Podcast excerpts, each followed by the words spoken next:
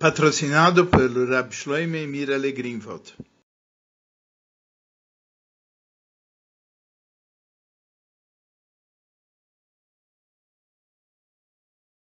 Essa é uma Sikha do Likutei Siches, volume 18, Parshas Korach, Sikha de número 1. Na Parshá dessa semana nós aprendemos sobre a história de Korach e o seu grupo, e se estuda essa história tanto de acordo com a explicação simples do Pshat, como de acordo com a explicação de Pnimis Toire, a forma mais profunda. A Sikha é composta de quatro partes. Primeiro, nós perguntamos como que nós podemos encontrar as ideias de Pnimis Toire, da parte profunda, expressas de alguma maneira na explicação simples do Pshat a segunda parte da Sikha, nós fazemos três perguntas sobre a compreensão do, do Pshat. Depois nós respondemos essas três perguntas. Essa é a terceira parte da Sikha. E a quarta parte, baseado nessa resposta, nós respondemos a nossa pergunta original. É sabido que a Torá é uma Torá Achas, é uma Torá, o que que significa que todos os níveis do Pardes, Psat, Pshat, Remesh, Drush e Sod completam, são partes da mesma Torá. O como Zohar, ele costuma falar que Pnimis a Torá, a parte profunda da Torá, e o Nigle de Torá, e a parte revelada da Torá, são, respectivamente, como a alma e o corpo. Ou seja, uh, o corpo e a alma, eles formam uma coisa só. Segundo isso, nós temos que entender o que, que aconteceu na, na revolta de Korach. De acordo com Pnimis Torá, a parte profunda da Torá é explicado com bastante extensão a grandeza do nível de, de Korach e também o objetivo profundo da reclamação de Korach. Até um certo ponto que aquilo que, o, que se explica que o grande erro dele é que ele pediu que uma coisa que só vai acontecer na época futura, na era, na era messiânica, já estivesse acontecendo naquela época. Ou seja, ele queria que os Leviim chegassem ao nível de Koanim, e isso daqui é alguma coisa que vai acontecer na era messiânica. Entretanto, segundo a explicação do Pshat, a explicação simples da Torá, a gente vê a grande queda de Korah e a grande punição de Cora por aí, daqueles que juntaram ele, juntaram-se a ele sobre aquilo que eles fizeram. Como que nós podemos dizer que ambas as coisas, ambas as explicações, elas podem combinar uma com a outra? A princípio, isso não é uma pergunta tão grande. Por quê? Porque apesar que a Torá é uma Torá achas, é uma Torá só, mas cada parte da Torá se relaciona com um nível diferente. E já que nós estamos tratando de níveis diferentes, pode ser que aquilo que explica um nível, cada nível tem as suas próprias regras. Ocorre que uma vez que cada uma das explicações se relaciona um mundo, ou seja, as quatro partes da Torá se relacionam aos quatro mundos, Atzilus, Bria, Yetzira e Asiya. Então, e cada mundo, um mundo decorre do outro mundo. Então, deve ser que a grandeza de Korach é, e também a reclamação de Korach, de alguma maneira, tem que ter uma conclusão no nível do Pshat. Pelo menos em alguns dos detalhes de uma forma com que Pnimius Atoire trata isso com tanta, com tanta ênfase, de alguma forma isso deve também estar refletido no nível do Pshat, na explicação simples do que ocorreu.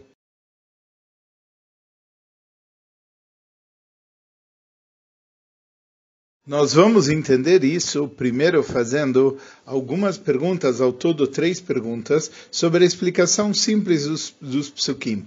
A primeira das três perguntas é: como pode ser que 250 pessoas concordaram em trazer o Ktoret? Eles sabiam aquilo que aconteceu com Nadav e Aviu quando eles trouxeram o Ktoret de uma maneira irregular.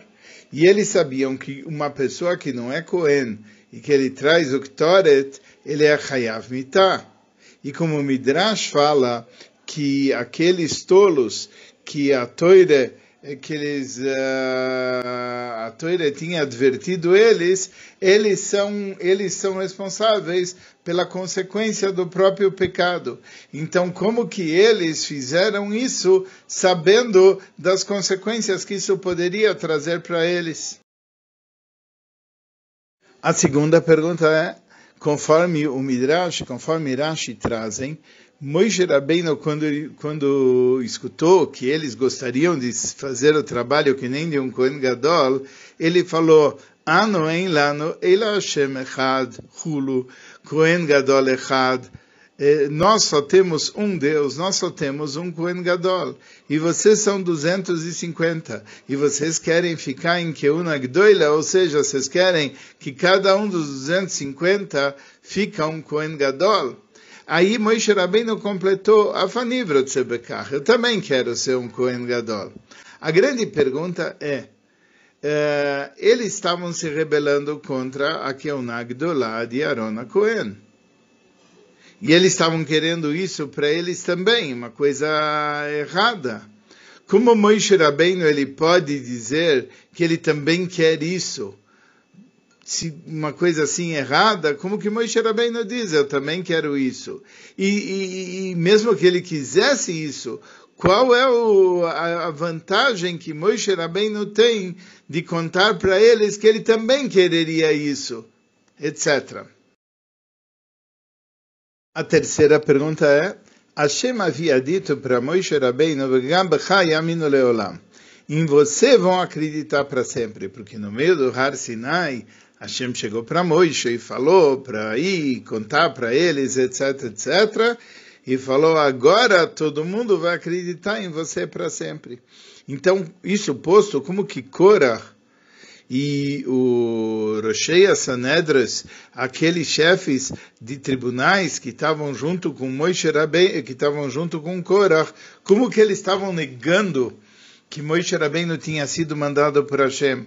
e especialmente como Rambam explica o assunto, que nós vimos Moisés Rabbeinu recebeu uma missão diretamente de Hashem, como que pode ser então que a explicação que Korah deu para eles fez com que de repente eles negassem a fé em Moisés Rabbeinu?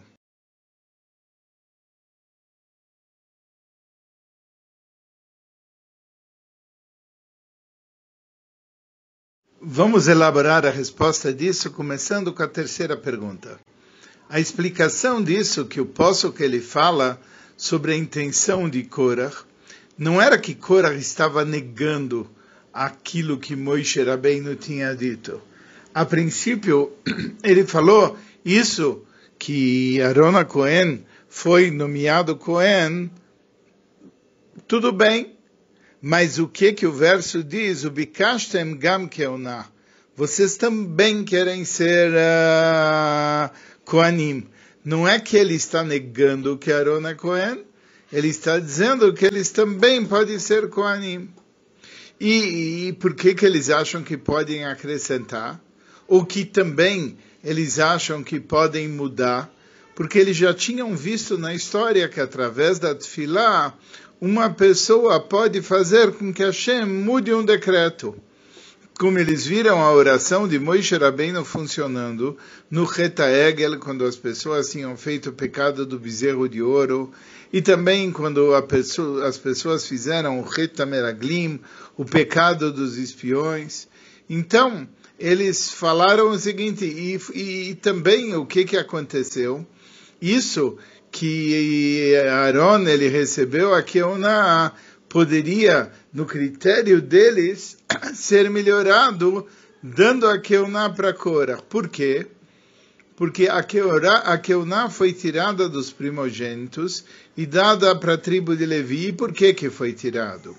Foi tirado porque os primogênitos se envolveram com o pecado do bezerro de ouro.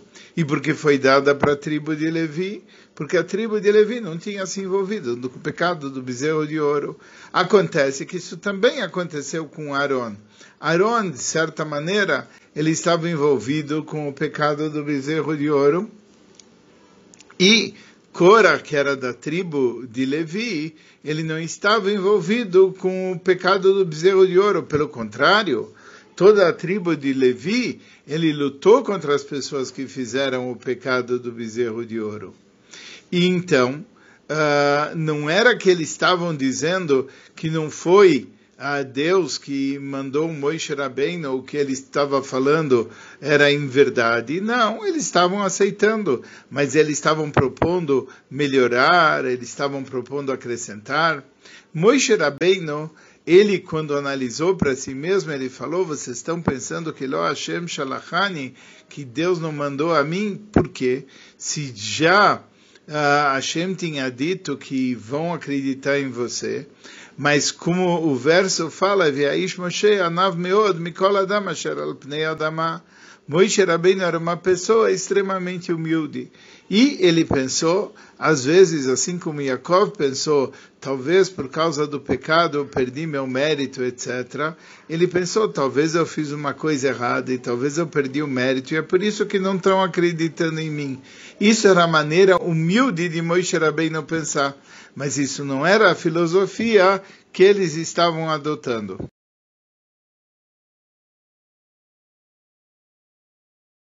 Agora vamos explorar um pouquinho a resposta da pergunta de número 2. Como é que 250 pessoas, de repente, eles se rebelam contra Moisés Rabbeinu? E como que Moisés Rabbeinu, ele pega e fala que eu também, quando eles disseram que querem ser Kohanim Gdolim, Moisés Rabbeinu falou, eu também quero. Mas como que Moisés Rabbeinu disse? É uma coisa errada? Como que Moisés Rabbeinu diz, eu também quero ser Cohen Gadol. Mas o que que acontece? O desejo que eles tinham de ser, diferentemente de Korah, Korah queria ser Cohen Gadol no local de Arona Cohen. Essas 250 pessoas, que eram 250 sábios, etc., eles queriam ser Cohen Gadol não no lugar de Aaron Cohen, eles queriam ser Kohanim Gdolim além de Aaron Cohen. Por isso que está escrito, Gam vocês também estão pedindo Keuna. O que, que, o que quer dizer que eles queriam ser Cohen Gadol? Ser Cohen Gadol é uma coisa elevada. Ser Cohen Gadol quer dizer se afastar dos assuntos terrestres e estar o tempo todo dedicado para o serviço de Hashem, Ser o Kohen Gadol é um nível extremamente elevado, um nível de Kodesh HaKodoshim, um nível do Santo dos Santos. O Medlifnei Hashem Lechartoi, está perante Hashem para servi-lo. Moshe Rabbeinu falou, olha, querer ser Kohen Gadol, até eu quero. Não tem nada de errado em querer ser Kohen Gadol. Mas acontece que no nosso momento só existe um Kohen Gadol do ponto de vista da vontade, querer ser Kohen Gadol, todo mundo pode querer ser Kohen Gadol. E é uma coisa elevada. Procurar ser Kohen Gadol, isso é uma coisa errada.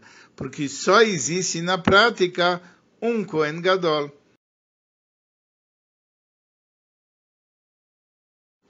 Agora vamos responder a pergunta de número 1. Um. Como pode ser que se eles sabiam que trazer o Ktoret era uma coisa errada e que ia fazer com que eles viessem a falecer, o próprio Moisés Rabbeinu falou, Kulam Ovdim, todos vocês vão se perder, etc. Como pode ser que eles insistiram e fizeram isso? Mas o que? Eles sabiam que trazer o incenso, fazer esse tipo de trabalho que seria correlacionado ao sumo sacerdote, ao Cohen Gadol, era alguma coisa que iria fazer com que eles viessem a falecer. Mas o que? A vontade que eles tinham de fazer um serviço ligado ao Cohen Gadol era tanta, como se fala, o Medlifnei Hashem Lechartoi, ficar perante Hashem e servir Hashem, era uma coisa tamanha que eles estavam dispostos a dar a própria vida assim como aconteceu com Nadav e Aviu. Como Nadav e Aviu, os filhos mais velhos de Aaron, que eles deram a vida para Korvatam Lifnei Hashem, para se aproximarem perante Hashem e ir no Santo dos Santos, ou como a gente fala, que na época do segundo Beit HaMikdash haviam pessoas que se esforçavam para ser Koanim Gdolim e tudo mais, só para ter um instante dentro do Kodesh HaKodashim e valia a pena sacrificar a vida para ter isso. Assim, essas pessoas tinham um desejo tão grande de chegar ao nível de Kohen Gadol que mesmo que fosse por um instante, eles estavam dispostos a sacrificar a própria vida.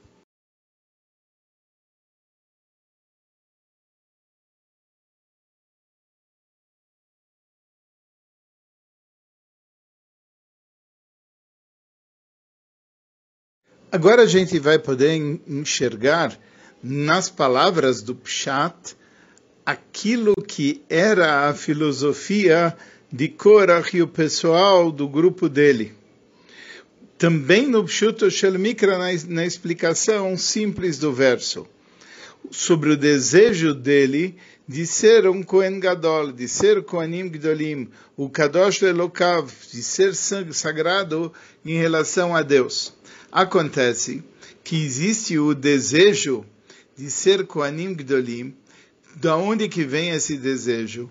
Conforme Korach tinha argumentado que Kola Eda Kulam Kdoshim, toda essa comunidade, todos eles são sagrados. O Hashem, Hashem está dentro do povo de Israel. Então, qual era a pergunta de Korah? Madua titnasu? Por que, que vocês estão num lugar mais elevado e deixam o povo embaixo?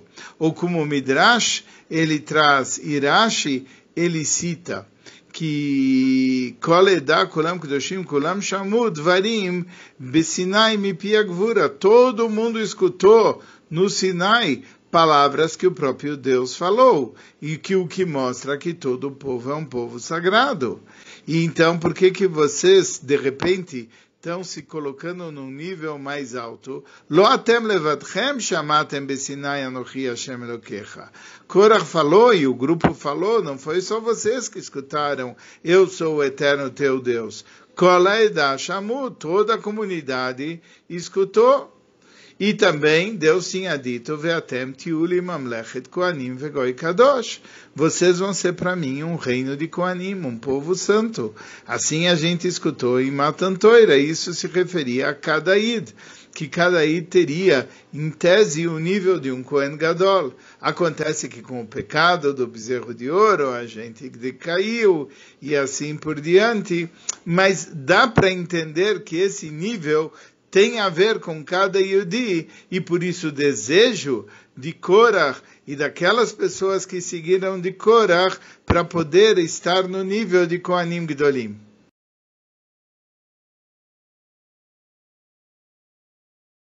Agora a gente pode entender por que, que o Minag Israel, que Toiraú, é que essa parshá, ela é chamada pelo nome de Koirach, e ela não é chamada Vaikach Koirach, ou Vaikach, não está dizendo que Koirach pegou ou que pegou, mas está escrito que Korach.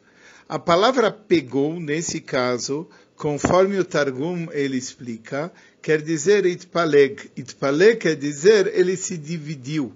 Ele dividiu o povo. Ele se dividiu para um lado para discutir uh, contra Moisés Rabbeinu e para falar sobre o assunto da Keuná. Isso é a ideia de Vaikar. Acontece que a Parshá não é chamada Vaikar. A Parshá é chamada pelo nome de Korach. Korach é simplesmente o nome dele. E aqui, e por que, que é chamado pelo nome? Porque a lição principal da Parshá não é o pecado, ou a divisão, ou a discussão. A ideia principal da Parshá é a ideia de Korach. E qual que é a ideia de Korach e dos 250 pessoas que seguiram Korach? A vontade de ser Kohen Gadol. A vontade de ser Kohen Gadol, como Moisés Rabbeinu falou, ele também tem. Essa é uma vontade que vontade que é uma vontade positiva. Todo mundo quer, tem que querer chegar no sagrado nível de ser Kohen Gadol, como o próprio Moisés Rabbeinu falou, eu também quero. Só que o que? No nível prático, no nível da ação, não existe lugar para mais do que um Kohen Gadol. Mas no nível da vontade, todo mundo deve almejar o nível do Kohen Gadol.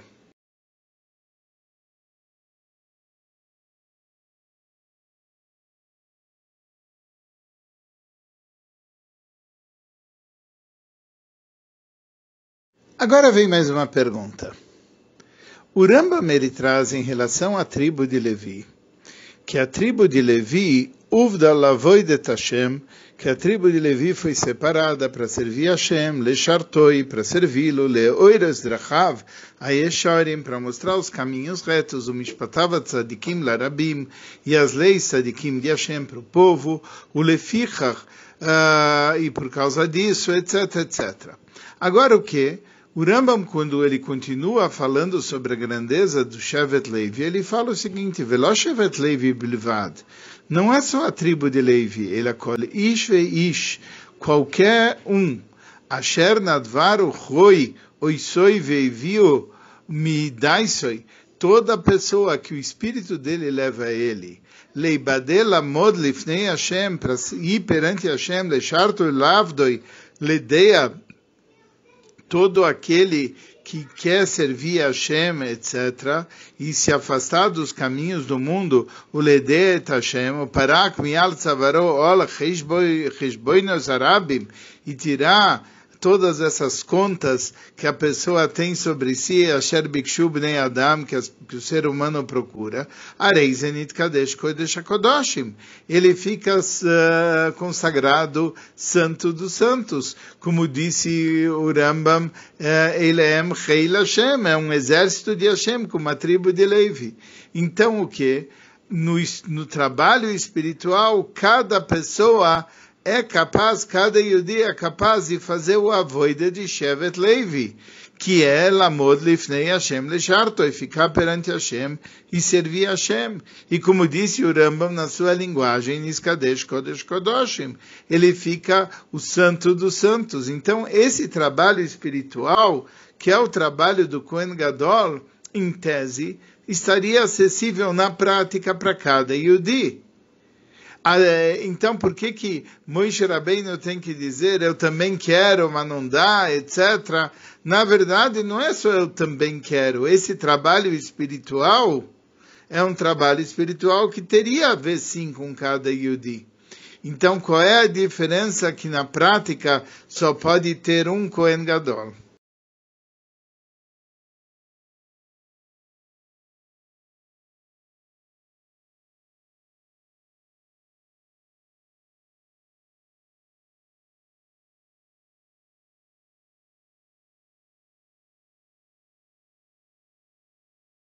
Bom, nós vamos procurar entender tudo isso, explicando aparentemente a diferença entre o trabalho de Shevet Levi, o trabalho da tribo de Levi e o trabalho do Kohen Gadol porque a princípio existe aqui um paradoxo entre essas questões. Em relação à tribo de Levi, o Rambam fala, qualquer pessoa que o espírito dele leva ele a ser também, ele pode se juntar ao trabalho da tribo de Levi e trabalhar no nível da tribo de Levi, como a gente vai ver daqui a pouquinho. Mas em relação ao Cohen Gadol, ele fala que um id, ele deve querer isso, mas ele falou não fazê-lo, mas ele deve querer. A gente vai procurar explicar isso também. A explicação disso é porque o trabalho de Hashem é dividido em três níveis gerais. E os três níveis gerais são mitzvot, Torá e Messirus Nefesh. Vamos explicar cada um deles e entrar no detalhe. Mitzvot, em geral, são relacionados aos assuntos do mundo material, às coisas do mundo material. E o trabalho que existe dentro desse mundo. Que o nosso trabalho é refinar e elevar as coisas do mundo material e fazer com que o mundo material se transforme um recipiente para receber divindade. Esse é o trabalho de mitzvot. O trabalho de Torá é um trabalho que vem no nível acima do mundo material é, ele não entra dentro da escuridão desse mundo. E esse trabalho tem a ver com uma prichut, com uma separação do nível material. E existe um terceiro nível de trabalho, que é Messirus Nefesh, que é se entregar a, a alma totalmente para Hashem. Ele é acima, inclusive, das, da própria Torá e Mitzvot. Ela é a ideia da união, da ligação que a pessoa tem com divindade, uma coisa acima de qualquer limite, de qualquer fronteira. Esses três trabalhos, eles se refletem no povo de Israel e nós vamos ver em cada de que maneira. A maioria dos Yudim, o trabalho dele é no sentido de Eneg Minag Derech procura o fazer com as mitzvot, o Derech Eretz, o caminho da tua vida. E começando com aqueles que estão ocupados com o trabalho físico e que dentro do trabalho físico eles cumprem as mitzvot. E é isso que é o trabalho que se chama Kol Leshem Shamaim. Tudo que você faz, você tem que procurar fazer com intenção para os céus. Bechol. Em todos os seus caminhos, procura conhecer Hashem. Que isso se chama Marei Uvdim Tavim. Isso se chama as pessoas que fazem atos bons. É o trabalho das mitzvot da maioria do povo judeu. Depois vem o segundo nível de trabalho, que é o trabalho da tribo de Levi. O trabalho da tribo de Levi é que ele foi separado para servir Deus, para mostrar o caminho divino, para mostrar as leis de Hashem, como são tzadikim. Yoru mishpatecha le Yaakov, eles vão mostrar as leis para Yaakov e Toratcha le Israel, e por isso eles são chamados Mareitoira, são aqueles que estudam a Torá, é um nível que é um nível mais elevado simplesmente, não simplesmente que eles estão cumprindo as mitzvot, mas eles estão entendendo, eles estão compreendendo a Torá, etc, etc. Esse é um nível mais elevado. Depois existe um nível mais elevado ainda, que é o trabalho do Cohen, e especialmente o trabalho do Cohen Gadol. O Cohen Gadol ele nem pode deixar a cidade de Jerusalém. Qual é a ideia da cidade de Jerusalém? Jerusalém simboliza Irachalem, um temor que é um temor completo. Ele está o tempo todo dedicado para Hashem. Ele está o tempo todo unido e sintonizado com Hashem. E esse trabalho é um trabalho de Kodesh HaKodashim. Esse é um trabalho de Messirus Nefesh.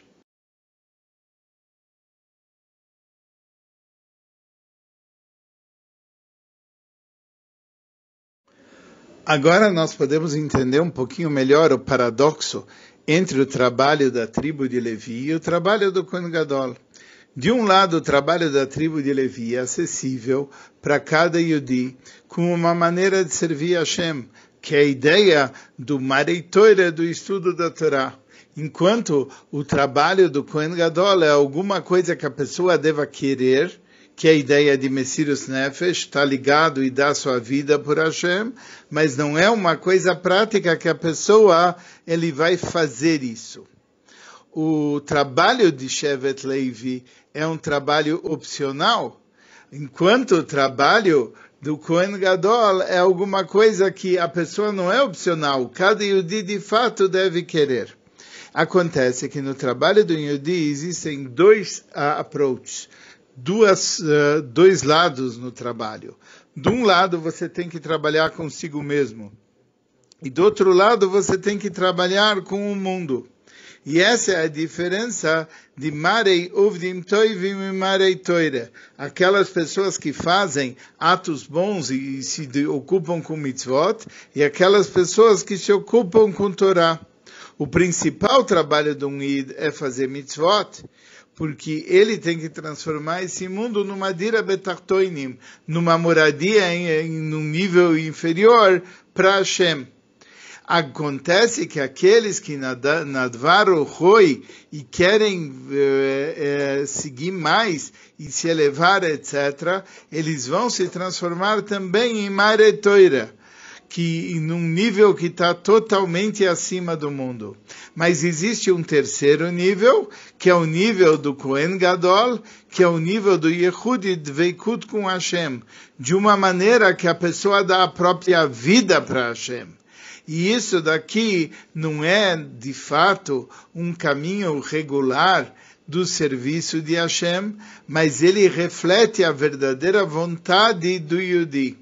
Em ambos os caminhos, em ambas as formas de uh, servir do trabalho da pessoa, se ligar com Hashem, ou estar totalmente unido com Hashem, de uma maneira de os Nefesh. Então, o que que acontece? A pessoa tem uma alma, e essa alma está dentro de um corpo. E a pessoa está servindo Hashem dentro desse corpo, dentro desse mundo. Mas, apesar de que ele está servindo a Hashem dentro desse corpo e dentro desse mundo, e nesse caso ele faz o trabalho das mitzvot e o trabalho do estudo da Torá, mas no nível da vontade dele, o objetivo dele é ligar-se totalmente a Hashem, até de uma forma de Messirus Nefesh, que é como o trabalho do Cohen e como o trabalho do Cohen Gadol. E essa revelação, apesar de que essa revelação está acima dos limites desse mundo, mas no mundo futuro, essa revelação ela vai ocorrer. E é isso que está escrito, que no mundo futuro os Levim eles vão ser Koanim. E cada Yudi vai estar num nível de Kohen Gadol. Então, de fato, aquilo que nesse instante é simplesmente a nível de vontade, ele acaba se transformando numa realidade com a vinda de Mashiach Tzidkenu que venha rapidamente em nossos dias.